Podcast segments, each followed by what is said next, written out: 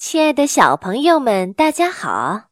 今天安娜妈咪给你讲的故事叫做《挤牛奶的姑娘》。农庄里有一个姑娘，她每天都要去奶牛场挤牛奶。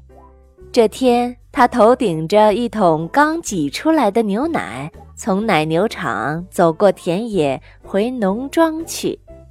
走着走着，他忽然开始想入非非。他想，这桶牛奶卖出去所得的钱，至少可以买回三百个鸡蛋。除去意外的损失，这些鸡蛋至少可以孵出两百五十只小鸡。到鸡价涨得最高时，就可以拿这些鸡到市场上去卖。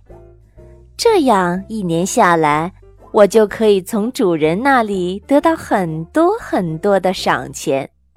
到时候，我就可以拿这些钱去买一条漂亮的新裙子。停了停，他继续想：圣诞节的晚宴上，我要穿上这条漂亮的新裙子，去参加一个盛大的舞会。那时候。我一定是全场最漂亮的姑娘，肯定会有很多英俊的小伙子来邀请我和他们一起进餐跳舞。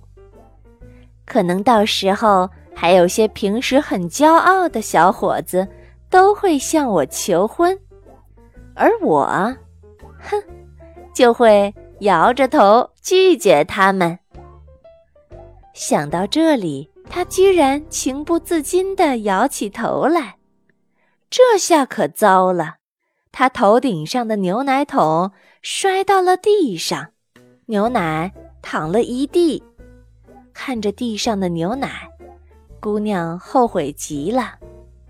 唉，要是我走路时专心一点，不东想西想的，就不会发生这样的事了。